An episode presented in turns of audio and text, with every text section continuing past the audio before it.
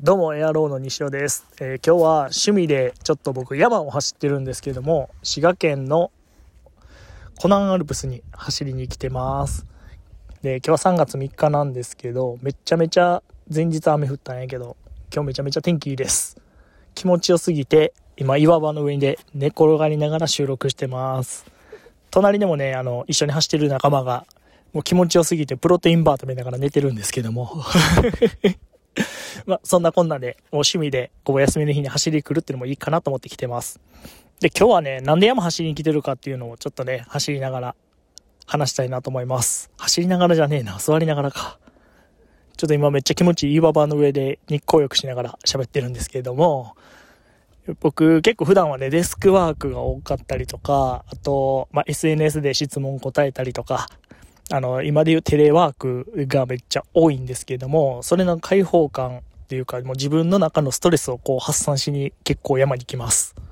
で、あの、一人で入ることも多いんですけども、まあ、あの、トレラン仲間と走りに来たりとか、あとはもう、こんなとこ走んのっていうような急斜面走ったりとかして、楽しみながらぼちぼちと来ています。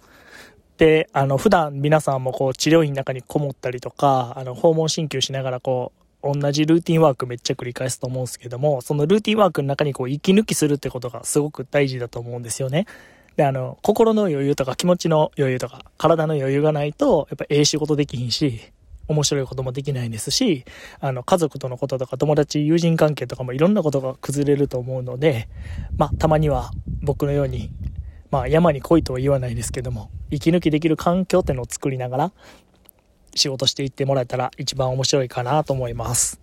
で、この番組ね、まだ始まったところで、本当にこう短く収録して、パッと聞いてサクッと終わるっていうような感じでやっていこうかなと思いますので、